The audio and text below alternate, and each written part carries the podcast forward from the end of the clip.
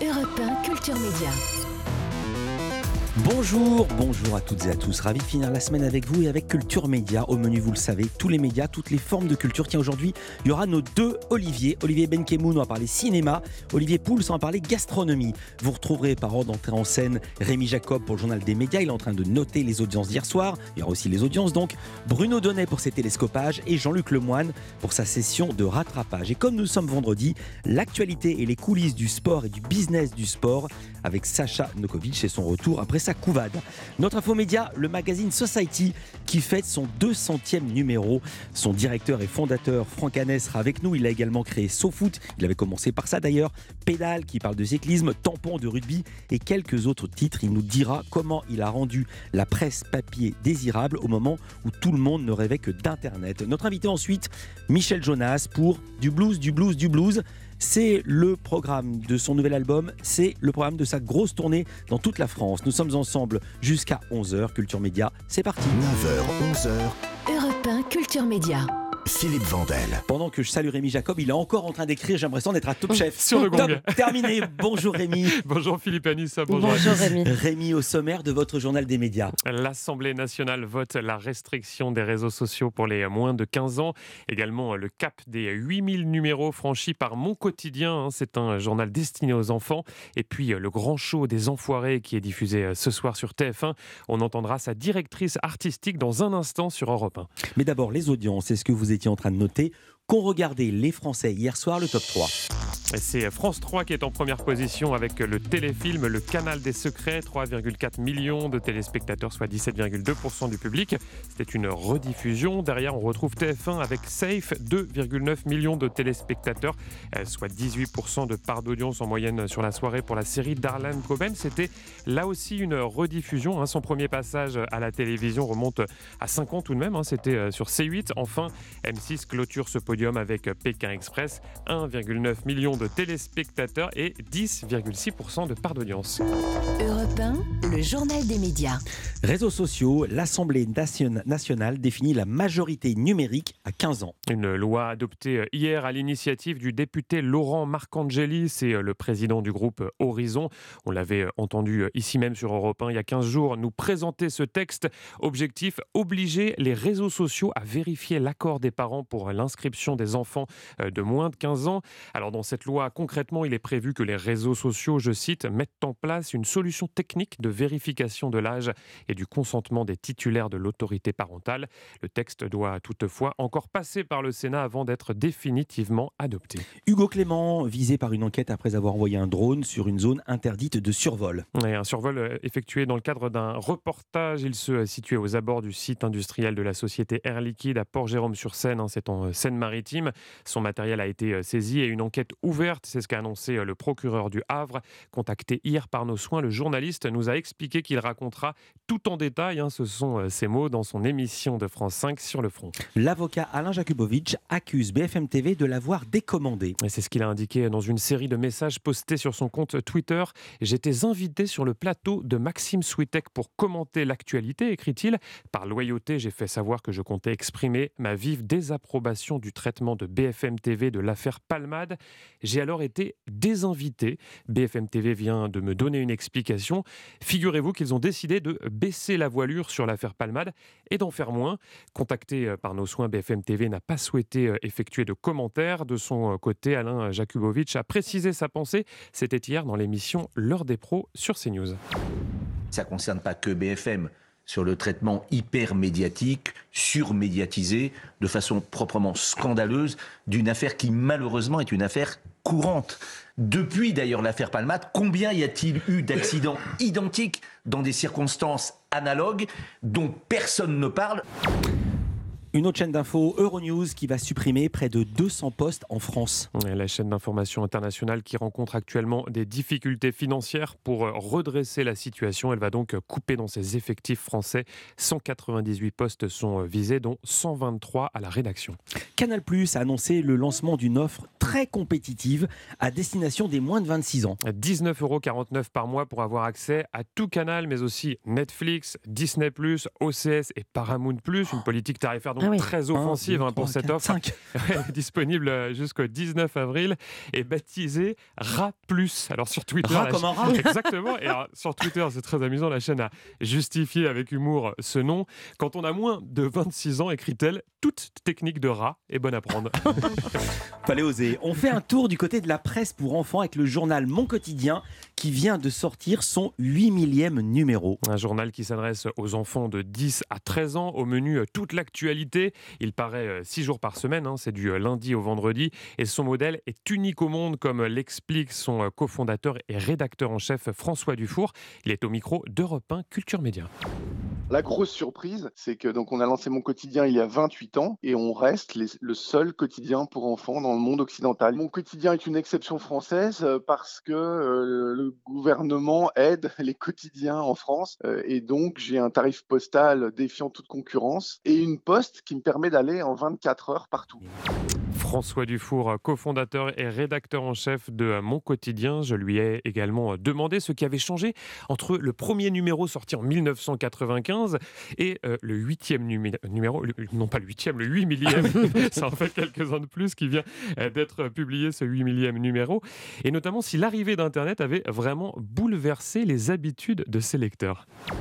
Quand on lance mon quotidien, l'idée c'est on est envahi par la télé et on veut les faire lire 10 minutes par jour. Et là, la grande chance, c'est quoi? C'est le papier. Parce que le papier, c'est bien mis en page, c'est agréable. On passe d'une photo un dessin de presse, un long article, un article court, une interview. Et, et ça, les enfants ont envie de le lire. Sur un téléphone, l'enfant, il ne lit pas. Il zappe, il chatte, il photographie, il transfère, il réagit, il commente, machin. Mais il ne lit pas. Donc, bon, on va peut-être réussir à préserver 10 minutes de lecture par jour. Et moi, je vous parie qu'on sera le dernier quotidien en France sur papier. Ah, Le papier qui a donc de beaux jours devant lui. À noter que Mon Quotidien est disponible uniquement sur abonnement. hein. Toutes les informations sont sur le site de l'éditeur Playback Press.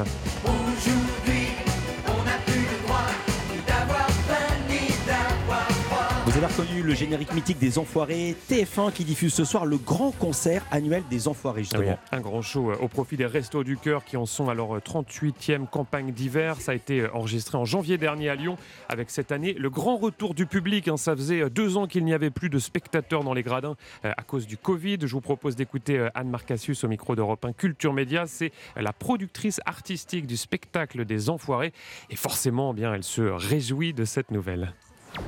Déjà, c'était important parce que pour les restos du cœur, il y a une billetterie, ça rapporte des sous. Et le but de cette émission, c'est quand même de rapporter de l'argent pour pouvoir avoir plus de repas pour les bénéficiaires. Et puis, euh, pour les artistes, c'est beaucoup plus motivant d'être devant 8-10 000 personnes que d'être euh, dans une salle vide comme une émission de télé. On retrouve la notion de spectacle et on a fait euh, un spectacle un peu joyeux, justement, pour faire participer le public au maximum. Anne Marcassius, directrice artistique des Enfoirés. Alors du côté du casting, il y a cette année le grand retour de Jane Birkin, hein, qui n'avait pas participé au spectacle depuis 1997. On note euh, également l'arrivée de petits nouveaux, hein, notamment euh, Sophia et Saïdi, également euh, la chanteuse Mentissa qui avait participé à The Voice, le danseur étoile Germain Louvet, et puis deux sportifs extrêmement populaires. Je laisse Anne Marcassius les présenter. On a deux sportifs, Antoine Dupont, Coupe du Monde de rugby euh, oblige, qui a accepté de venir. Ça va être l'homme de l'année, Antoine Dupont. Et Esteban Ocon, parce qu'on avait tout un tableau autour de la F1, de la Formule 1. Et donc, euh, Esteban Ocon, qui est un des trois grands pilotes français, qui a accepté de venir aussi jouer le jeu. Et c'était super. Antoine Dupont et Esteban Ocon, hein, que vous retrouverez donc ce soir dans le grand show des Enfoirés. Et Esteban Ocon qui sera en direct du Grand Prix de Bahreïn, c'est à voir tout le week-end sur Canal+. et je vous propose de terminer euh, ce journal en musique avec un petit aperçu de l'hymne 2023 euh, des Enfoirés. Ça a été euh, composé par Amir et ça s'appelle Rêvons.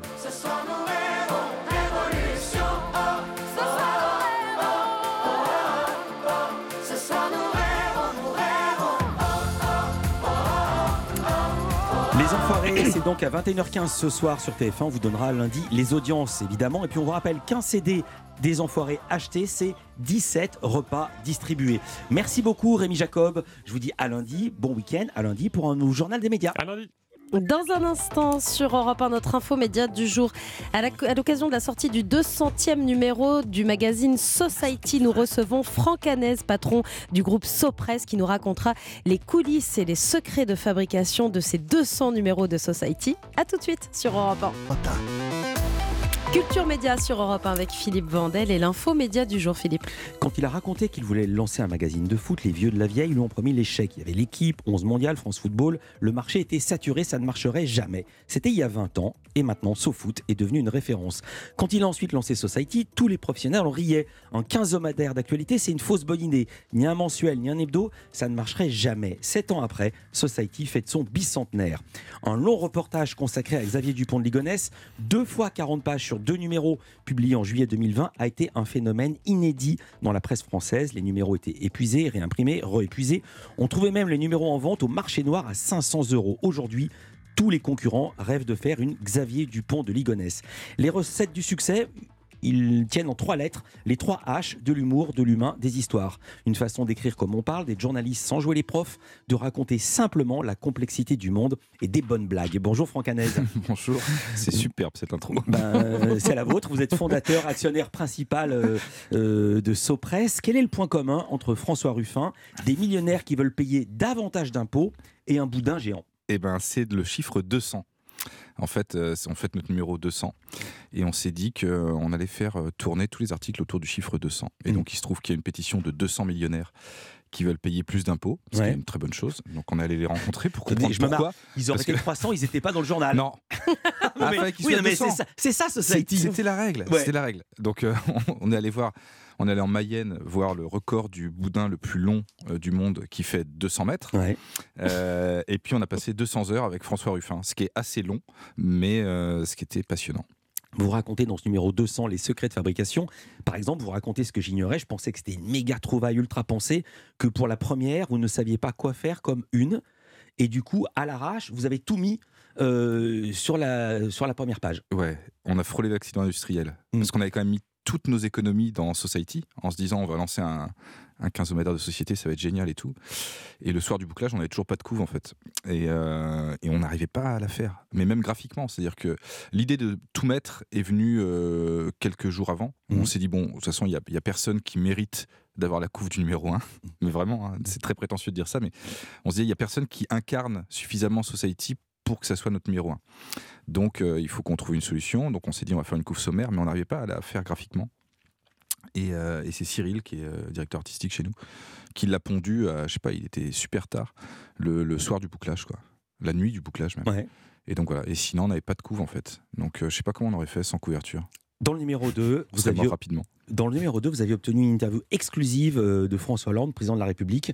C'était négocié de longue date ou c'est parce qu'il a vu le numéro 1 notamment cette couve? Comment, comment vous avez réussi à l'obtenir? Parce que c'est pas quelqu'un qui, qui était facile à obtenir. Quand bien même il y a eu ce livre, un président ne devrait pas dire ça. Ouais, alors bah, je vous raconter une anecdote qui est même pas dans le magazine, euh, mais euh, en fait, on, est en novembre. Euh, il nous propose de déjeuner parce qu'il a entendu dire qu'on allait lancer un, magazine et c'est un fan de presse Hollande. Mhm. Et donc du coup, il se dit comment vous faites pour lancer un magazine en 2015 avec pas d'argent, vous êtes un groupe indépendant, machin, et tout, etc. Donc il voulait un peu comprendre. Donc on lui explique et, euh, comme souvent les déjeuners avec Hollande, ça se passe très très bien. Il est très drôle, il fait plein de blagues et tout. Donc euh, voilà. Et puis euh, à un moment donné, on lui dit mais si vous voulez, un jour on fait un, grand entretien. Et il nous dit bah pourquoi pas pour le numéro 1 Et là je lui dis bah quand même, le numéro 1, on aimerait bien en vendre, en fait. Donc, euh, peut-être pas le numéro 1 parce que il était super bas dans les sondages. Mm. Euh, et il y a toujours un petit côté un peu concours de vannes euh, quand, quand, quand tu es avec, avec l'ancien président. Et, et, il a trouvé ça très drôle, je crois. Et, et puis voilà. Et puis, je me rappelle, j'avais fait un, tout un plaidoyer pour expliquer que j'étais pas du tout content de la façon dont la presse était traitée en termes de subventions, etc., puisque avec Society, on ne touchait rien, mhm. et qu'il y avait plein de magazines qui touchaient, et donc je trouvais ça euh, un peu lamentable. Et, euh, et j'avais fait 20 minutes de plaidoyer à fond, j'étais à bloc. À la fin, il m'a regardé, il m'a dit Je suis tout à fait d'accord, si j'étais au pouvoir, franchement, je ferais quelque chose. Pas mieux. Euh, il a eu cette phrase prophétique à propos de Poutine. François Hollande vous dit c'est difficile de parler avec lui. Pour Obama comme pour moi, il sait que dans 5 ans, on ne sera plus là, mais lui, si. Il nous considère comme des passants. Euh, il devait rencontrer Poutine peu de temps Ouais, après. 15 jours après, je Il crois. vous a demandé de couper la Ouais. phrase. Est-ce que vous l'avez coupée? Oui, on l'a coupé. ouais. Il, nous a, il nous a demandé de couper deux phrases. Mhm. Euh, une dont, dont je vous parlerai pas, mais qui, qui concernait Daesh et, euh, et qui et voilà. Et une autre euh, et celle-là. Et euh, pour raison d'État, on, on l'a fait. C'est-à-dire qu'on on- on est toujours très réfractaire à couper ou à réécrire ou à etc. Les interviews, donc on se bat beaucoup contre ça. Mais quand c'est des raisons d'État et des raisons très valables, et là en l'occurrence c'est une raison d'État, on ne peut pas euh, demander à un président de la République qui va rencontrer Poutine de s'affaiblir autant euh, avant un entretien avec Poutine. Donc, euh, donc on l'a euh, enlevé sur le moment. J'ai le même intérêt que François Hollande. Avant Society, il y avait eu son grand frère qui avait déjà rendu l'aventure possible. C'était SoFoot qui avait été créé en 2003, il y a 20 ans. Internet existait déjà. J'ai la même question que le président de la République. Pourquoi le papier? Parce que c'est plus facile de lancer un magazine papier que, que de lancer un site internet. Ça coûte moins cher. Ah bon? Bah oui, Google c'est très grand. C'est un océan incroyable. Non, mais Donc il faut beaucoup d'argent. pouvez pas vous comparer au numéro 1 mondial. Non, non, non, je Google, c'est numéro mondial. si- si on lance- si on lance- site- non, mais si si on moi lance je fais un, site- petit site internet Oui, sur le pour, foot pour ou sur le marche, handball. pour qu'il marche, il Ah. faut beaucoup d'argent pour exister. Dans l'océan Google, c'est c'est énorme. Il y a plein de sites internet. Donc il faut. Alors que dans un kiosque, il n'y a pas tant de magazines que ça en fait. Donc si on est un peu pas trop con, bon bah le papier coûte un peu cher. Maintenant encore plus. Mais euh, mais nous on avait 450 euros de capital. Avec 450 euros de capital, tu fais rien en fait. Mhm. Surtout euh, la banque nous a généreusement prêté 100% du capital, donc c'est-à-dire 450 autres euros. Ah. Donc mais avec 900 euros, tu fais toujours rien. Donc euh, Mhm. on avait négocié avec un imprimeur d'avoir un petit, un petit crédit. Et puis, et puis on s'est dit, on va tenter, puis on verra. Mais quand tu lances un magazine papier, malgré tout, tu as une chance d'exister parce que tu es référencé parmi, allez, on va dire, de, je sais pas, J'ai compris. 800, 800 ou Mhm. 1000 magazines. Quoi. Alors que quand tu es dans un site internet, tu as des millions de sites internet. Pour exister, il faut beaucoup, beaucoup d'argent. Voilà, il y en a beaucoup qui Et tiennent. puis les gens ne payent pas Internet. Bien sûr. Là, les gens, ils achetaient le magazine. Moi, Ouais. je, je suis un petit épicier, hein, je suis très con. hein. C'est-à-dire que euh, j'ai besoin qu'il y ait plus d'argent qui rentre que d'argent qui sorte. Sinon, on met la clé sous la porte. Donc, du coup, je compte et je Mhm. regarde et je me dis, bah, tu vends un magazine, il y a des gens qui l'achètent, il y a des gens qui s'abonnent, il y a de la, la pub qui rentre. Tu fais un site internet, bah, il y a que la pub. Ou alors, il faut faire un site payant, mais il y en a très peu qui marchent. Et c'est très dur de, de faire payer les gens pour un site internet. Euh, Il y a une évidence, il y a un style, SoPress, Society, SoFoot. Vous avez une manière de le définir? Euh, bah oui, il y a l'espèce de, de, de petite formule récurrente, là, euh, histoire, humour, humain. Mhm. Bon, qui m'a un peu lassé parce que je l'ai répété tellement de fois maintenant. Ouais. Mais, mais qui est assez vrai, par contre. Mhm. C'est-à-dire que c'est, on ne sait pas faire autre chose que raconter des histoires. Euh, donc on n'est pas là pour faire du commentaire d'actualité, on n'est pas là pour euh, faire de la critique ou quoi que ce soit, de la critique culturelle, c'est pas notre truc. En revanche, je pense qu'on est assez bon pour raconter des histoires et, euh, sans jugement moral ou quoi que ce soit, on raconte les choses telles qu'on les voit, telles qu'on les vit, telles qu'on les sent. Et, et donc souvent on y met un peu d'humour ou un peu de distance, on va dire. Et on aime bien que les histoires soient très incarnées, donc très humaines. Que se passe-t-il à l'intérieur des rédactions, de la rédaction? Parce que c'est toute une espèce de gros Mhm. maelstrom. Vous allez nous raconter comment vous travaillez en groupe, en équipe. On est avec Franck Hanez, c'est le fondateur de Society qui fête ses 200 numéros en ce moment dans les kiosques. À tout de suite. Culture Média sur Europe 1, Philippe Vandel, avec un événement en kiosque, c'est l'infomédia du jour. hein. L'événement, c'est le 200e numéro de Society, créé par Franck Hanez comme SoFoot, euh, que vous avez créé précédemment il y a 20 ans. Est-ce que les rédactions de vos différents titres sont séparées ou est-ce que tout se mélange Est-ce qu'il y a une porosité Euh, Est-ce qu'un journaliste de SoFoot peut écrire dans Society et inversement? Ouais, c'est une seule rédaction, donc ils peuvent écrire euh, où ils veulent, euh, dans Society, dans SoFood, dans Tsugi, dans, euh, dans Doolittle, euh, Mhm. peu importe. Et après, effectivement, il y en a quand même qui préfèrent écrire souvent dans les mêmes, dans les mêmes magazines, mais c'est un peu... En fait, ils écrivent ce qu'ils veulent dans les magazines qu'ils veulent, en fait. Comme Là, ça, au moins, on est sûr qu'ils aiment ce qu'ils écrivent. En l'occurrence, j'ai un exemple, Antoine Mestre, qui est journaliste à SoFoot, qui est rédacteur en chef de Tampon, Ouais. le magazine que vous avez consacré au rugby, d'où ce titre, écrit euh, le long portrait euh, dans ce numéro 200 de François Ruffin. Ouais. Il aime bien François Ruffin, apparemment. Ouais. En plus du rugby. Mhm. bah, il a le droit. hein. Et le ton, le style, comment vous imposez la patte? Est-ce qu'il y a du rewriting? Est-ce que c'est vous qui réécrivez? Alors, Parce qu'il y a un ton. Ouais, au début, on réécrivait énormément avec Stéphane Régis et, et Marc Boger. Euh, donc, au début de Society, on passait beaucoup de temps à réécrire. Et maintenant, euh, on n'a plus besoin parce que ça se fait, euh, ça se fait naturellement. Donc, Stéphane, Emmanuel et, Thomas, qui gèrent la rédaction au quotidien, réécrivent un peu de temps en temps, mais moins qu'à une époque. Et moi, je réécris plus du tout parce que j'interviens quand même moins sur les, sur les papiers. Vous prenez le temps d'enquêter euh, dans Society, de rédiger des grands formats, c'est assez rare pour être signalé. Et il y a deux, exemples emblématiques pour Society. C'était l'enquête publiée, c'était en juillet 2020, on s'en souvient encore, sur Xavier Dupont de Ligonnès. Deux fois 40 pages, cinq ans d'enquête. Un succès qui devient un morceau euh, d'histoire de la presse française. Combien d'exemplaires vendus en tout? 450 000. Et votre étiage, normalement, c'est combien? 50 000. Ah ouais. Donc c'est 9 fois euh, euh, les ventes habituelles. Euh, dans le numéro 200 qui est sorti hier, vous expliquez à propos de ce numéro, vous écrivez ceci.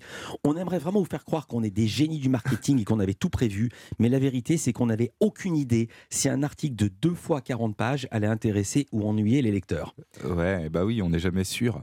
On savait que ça marchait un peu mieux qu'un numéro normal, Mhm. mais il y avait un pari euh, qui était fou. C'est pour ça d'ailleurs que ça a été vite épuisé et puis qu'après on a galéré pour, pour fournir tout le monde. On a, on a vendu 450 000, mais honnêtement on aurait pu en vendre 3 millions. Quoi.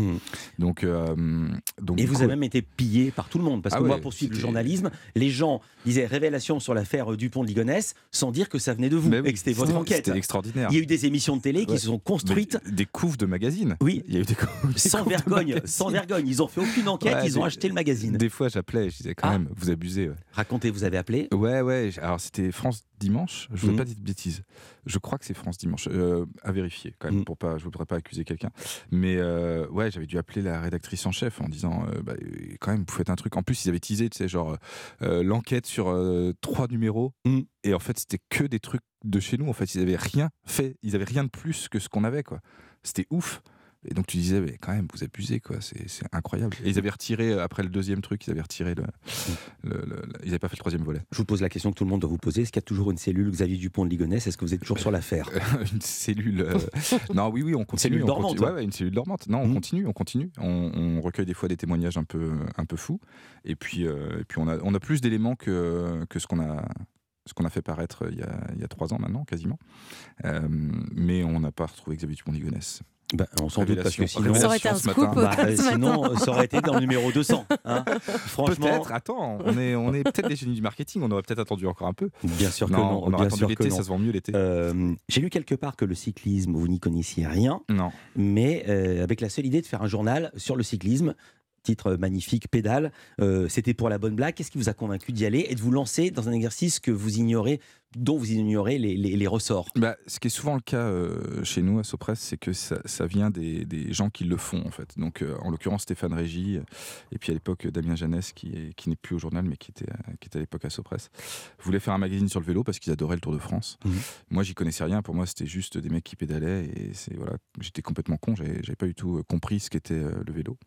Et, et donc ils sont venus me voir en disant on fait un magazine sur cyclisme, j'aurais dit bah non c'est nul, ça intéresse personne. Et ils m'ont convaincu en me disant euh, Et si on l'appelle pédale, tu dis quoi?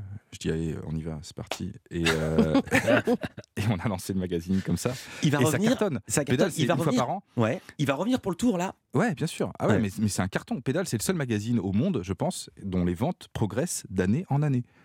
C'est incroyable. On fait une, un numéro par an et tous les ans, ils vendent plus que l'année d'avant. Donc euh, je ne sais pas l'expliquer, si ce n'est euh, par la qualité du travail de, Stéphane, Pierre Boisson et compagnie, mais, euh, mais voilà. Alors, vous êtes le fondateur de SoPress. Ça a démarré avec SoFoot. Et dans SoFoot, il y a une autre longue enquête qui va marquer l'histoire. Publiée en septembre dernier, Ma Fédé va craquer. Euh, ma- la Fédé, c'est la Fédération française de football. Référence à un film sur le rap, Ma Cité va craquer. Euh, quand vous publiez cette enquête, Noël Legrette commençait un peu à être critiqué, mais il restait l'homme qui avait sauvé la fédération après Naïsna, le naufrage de l'équipe de France à la Coupe du Monde en Afrique du Sud. Et puis, vous révélez entre autres le penchant de Noël Legrette pour les déjeuners très arrosés et les messages à caractère sexuel et la manière dont il est couvert en interne. Est-ce que là, vous mesurez l'impact que, que va avoir votre enquête? Pas du tout. Euh, mais alors pas du tout. Parce qu'en plus, pour le coup, euh, ce qu'on sort sur Noël Legrette, c'est c'est finalement pas grand-chose. Enfin, je veux dire, on, on- on sort euh, quelques SMS de, drague lourde, Mhm. mais pour nous, c'est vraiment pas le cœur du papier. En fait, le cœur du papier est plus presque le, le système Ardouin à, à l'époque. Euh, et et c'est presque ça. Ardois, c'est la DG. hein. c'est la di- directrice générale. Et donc, c'est plus le- le- l'ambiance un peu toxique au sein de la Fédé qu'on qu'on met en avant plutôt que ces SMS à caractère euh, lourdingue qui pour nous sont un, un épiphénomène et qui, euh, qui sont un peu euh, les relents un peu, euh, un peu vieille France de Noël Le Graët, qui est, qui est un peu qui a, qui a trop vieilli pour le poste en fait. Votre enquête va être prise évidemment partout, conduire finalement à la démission de Noël Le Graët, mais pas seulement à cause de cette enquête, parce qu'il y a Mm. aussi le, le- Oui, oui, les pas- révélations malheureuses sur le coup de fil qu'il n'a pas voulu passer à Zidane. On se rend compte Mm. que tout est tombé à cause de fou. ça. Mais auparavant, quand on est en septembre, il vous promet une attaque en Ouais. justice. Ce qu'il a fait. Hein. Ouais.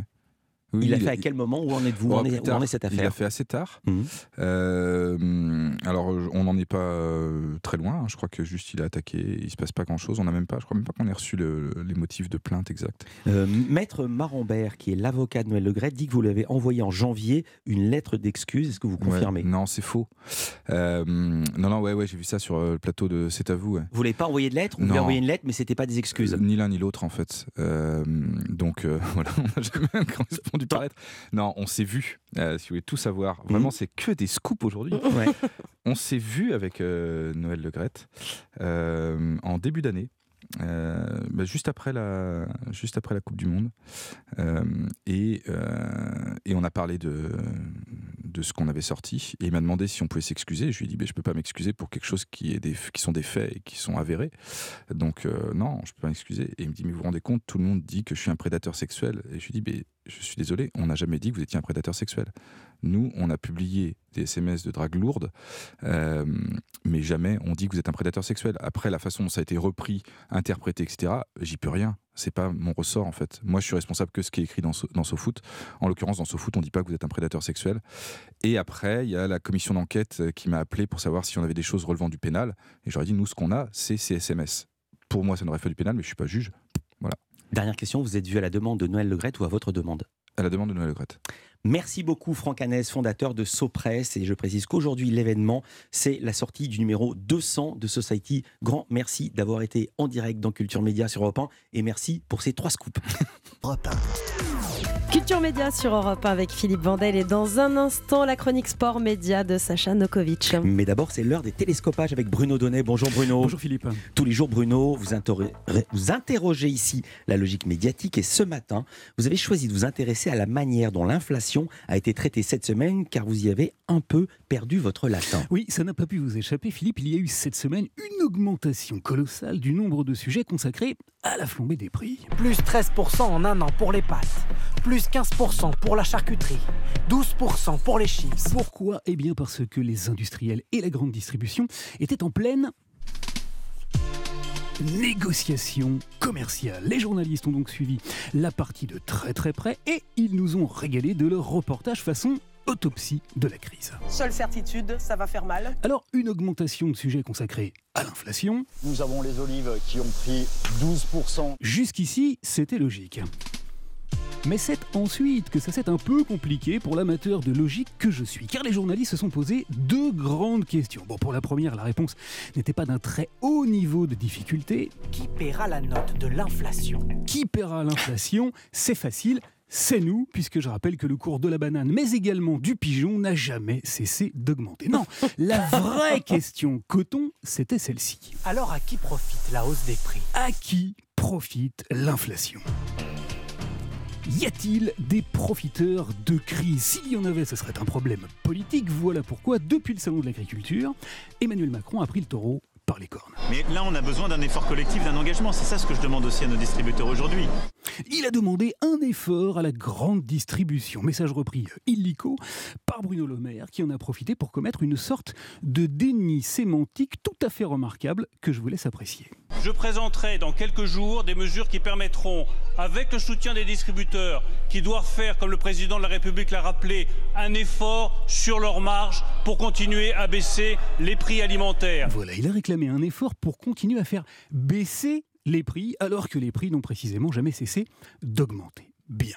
Mais vous l'avez entendu, le gouvernement a donc choisi de refiler la patate chaude à la grande distribution. Et des problèmes de patates, on en a eu toute la semaine. Lundi, des patates, mardi, des patates, mercredi, des patates aussi. Mercredi, le PDG de Système U, Dominique Schelcher, était sur le plateau de France 5 et il l'a dit très clairement les profiteurs, ce ne sont pas les distributeurs. Il y a un certain nombre de matières premières depuis quelques mois. Là, vous, vous affichez des hausses, mais il y a des matières premières depuis plusieurs mois qui sont à la baisse. Et curieusement, dans ces Elles ne négociations sont pas commerciales- répercutées. Mais non, personne nous parle de baisse. Eh oui, la grande distribution a refilé la patate chaude aux industriels. Problème, les industriels n'en ont pas voulu non plus. Alors, eh bien alors ils l'ont collé dans les pattes des producteurs. Le porte-parole du groupe Lac- Lactalis qui vend des yaourts l'a d'ailleurs dit, hein, on ne peut plus distinctement au micro d'RMC. Aujourd'hui, ce que nous demandons est plus élevé que les années précédentes parce que nous voulons répercuter dans nos prix les augmentations du prix du lait, plus 25%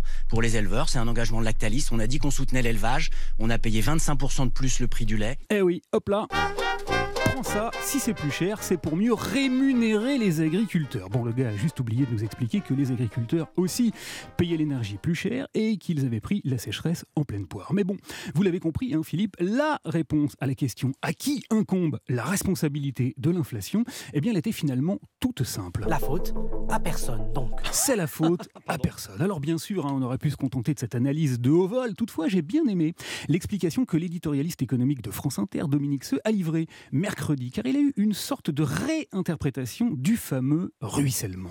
Au fil du temps, la source de l'inflation se transforme en fleuve et des passagers clandestins montent dans le bateau. Ils en profitent, ni vu ni connu. Et voilà, ni vu ni connu.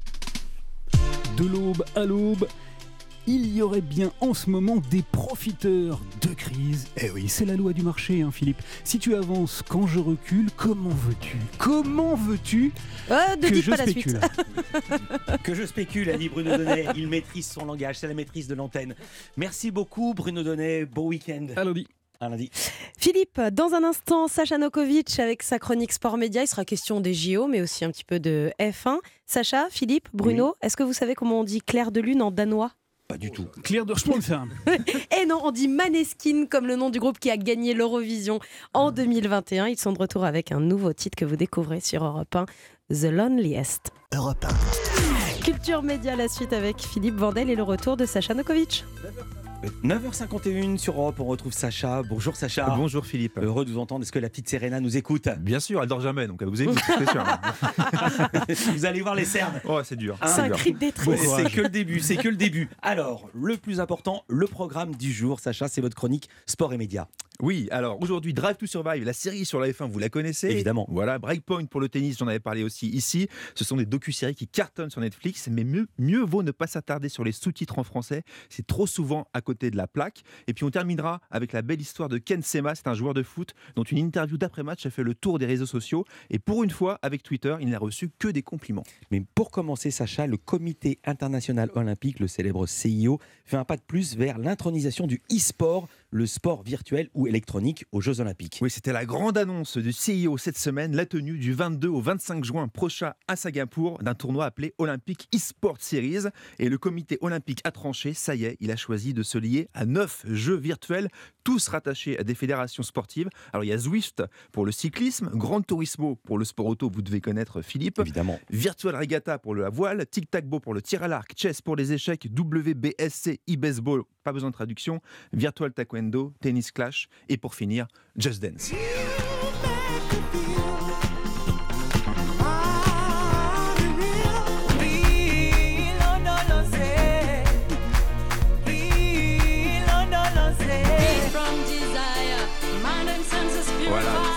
La playlist du jeu 2022, édition 2022. Vous savez, c'est ce jeu vidéo on se trémousse devant l'écran, on essaie de reproduire la chorégraphie qu'on voit devant nos yeux. Vous avez joué ça à Noël? Non, parce que moi je suis trop nul, mais on jouait au tennis sur la Wii, c'était formidable. Ah bah voilà, et on peut jouer aussi. avec euh, des enfants de 4 ans ou de 6 ans, vous verrez, c'est formidable. Bah, je verrai ça et là, ils dorment, années. ils dorment pas non plus. En tout cas, l'intérêt de ça, bah, c'est que vous, Anissa, Bruno, moi, tout le monde va pouvoir tenter de se qualifier ces prochaines semaines, ces prochains mois pour ce tournoi olympique d'e-sport, en tout cas sur certains jeux pour le moment. Attendez, ça va permettre d'aller aux Jeux Olympiques. C'est-à-dire que moi, à mon âge, je peux participer aux Jeux Olympiques. Bah Vous pouvez Avec le survêtement officiel. Et oui, vous Dans pouvez le salon.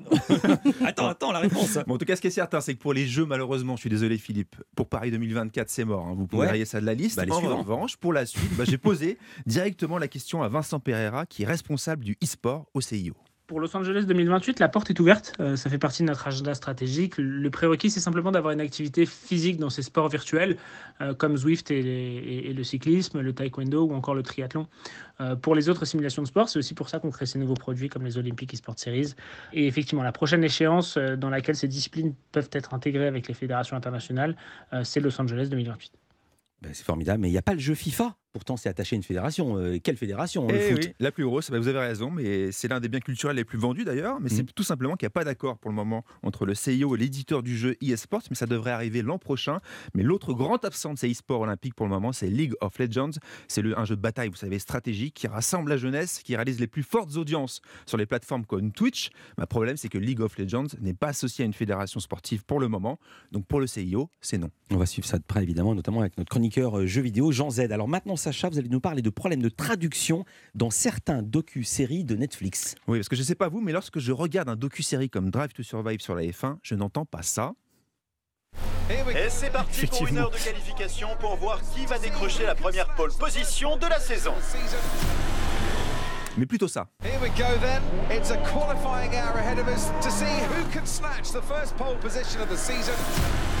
Alors, on est tous dedans, Ouais. non Bah, c'est mieux en VO, ouais. Ah, C'est mieux voilà, en VO, on est d'accord. toujours. Bon, alors, je suis pas le seul à regarder ces docu-séries hein, de sport en VO avec les sous-titres en français, mais le problème, c'est que depuis plusieurs saisons, les termes de F1 sont très imprécis sur Netflix. Par exemple, vous connaissez le practice, c'est Oui. laisser libre normalement. Oui. Et ben c'est un entraînement. Voilà, un- pour Netflix, c'est l'entraînement. Voilà, On un- dit même FP, Free Practice. Exactement, free practice. Donc ces approximations ont déteint malheureusement sur les autres séries de sport de la plateforme, comme Breakpoint, celle sur le tennis, sortie en janvier, on en avait parlé ici dans Culture Média. Et ben pour Netflix, une balle qui sort du cours n'est pas faute, mais hors jeu.